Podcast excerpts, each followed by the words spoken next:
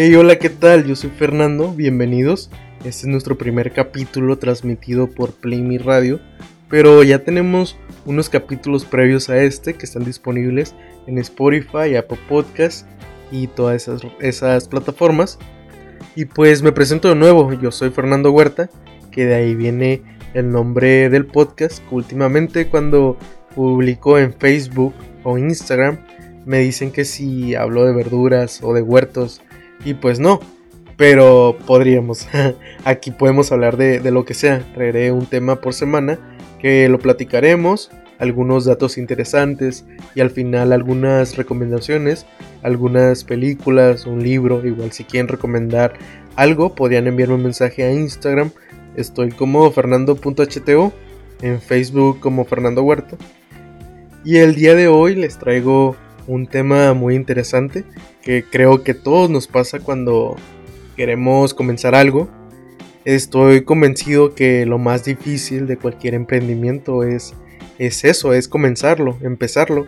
Así como un automóvil utiliza su mayor consumo de energía en el proceso de arranque, así también la actividad humana suele necesitar de mayor empuje y energía al inicio de una tarea.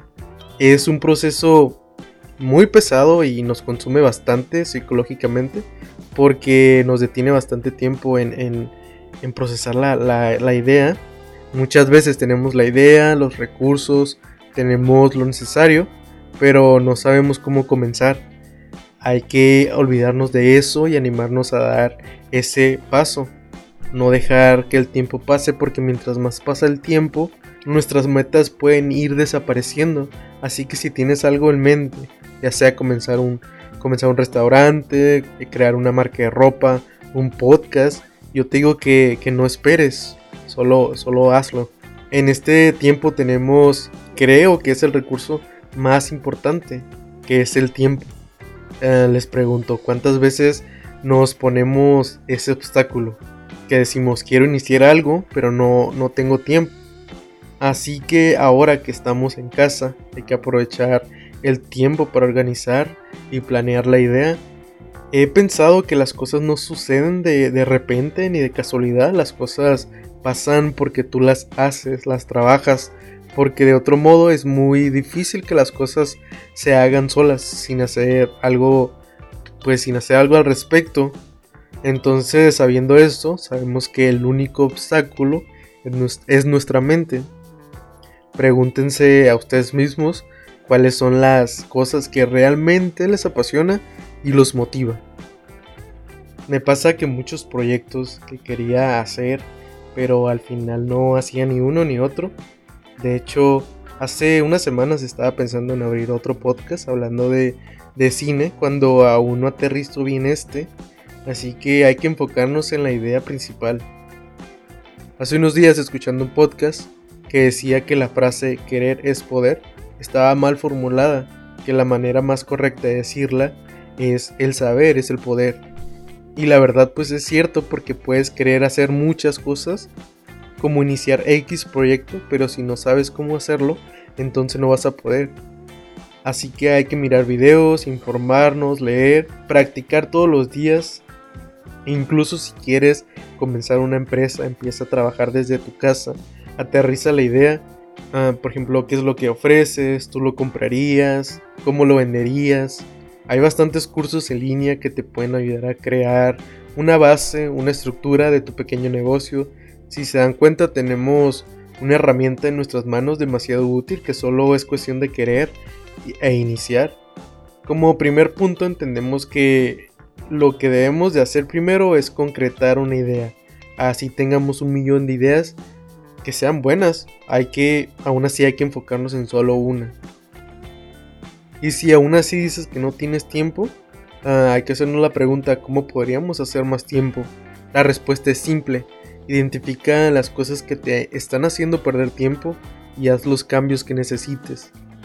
Así que te daré cuatro formas sencillas de aprovechar al máximo tu tiempo para que puedas lograr más cosas. El número uno es ten objetivos claros. Los objetivos inciertos no te dan la suficiente motivación. Es muy difícil trabajar duro por un proyecto que no te motiva. Así que será más fácil que caigas en modo posponer que resulta en la vieja excusa de, la falta de tiempo. Sin embargo, si tienes un objetivo claro, por ejemplo, digamos, comprar un carro dentro de seis meses, entonces tienes algo por lo que trabajar. Entre más lo quieras, más motivado estás. Teniendo un objetivo en mente, tendrás la capacidad de fraccionarlo en actividades realizables que te irán acercando a él. En el número 2 tenemos crea una rutina y apégate a ella. El éxito es el premio de la rutina. Si no estás siguiendo una serie de rutinas exitosas, probablemente no estés administrando bien tu tiempo. Por poner un ejemplo, considera la rutina madrugadora de, del CEO de Apple. Se levanta a las 3.45 todos los días, asegurando que esto le permita revisar sus 700 o más correos al día y le da el tiempo que necesita para ejercitarse antes de ir a la oficina.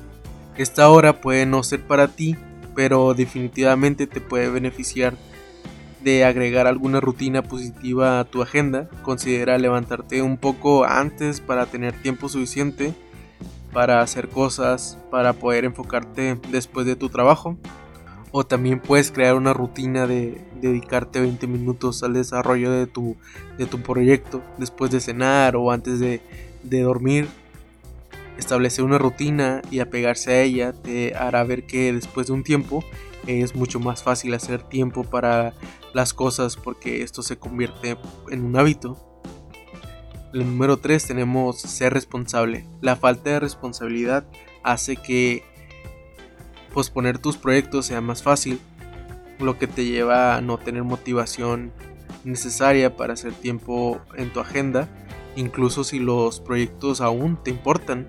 La solución es simple, necesitas que alguien o algo te, te haga responsable. Un socio puede ser extremadamente útil en este tema.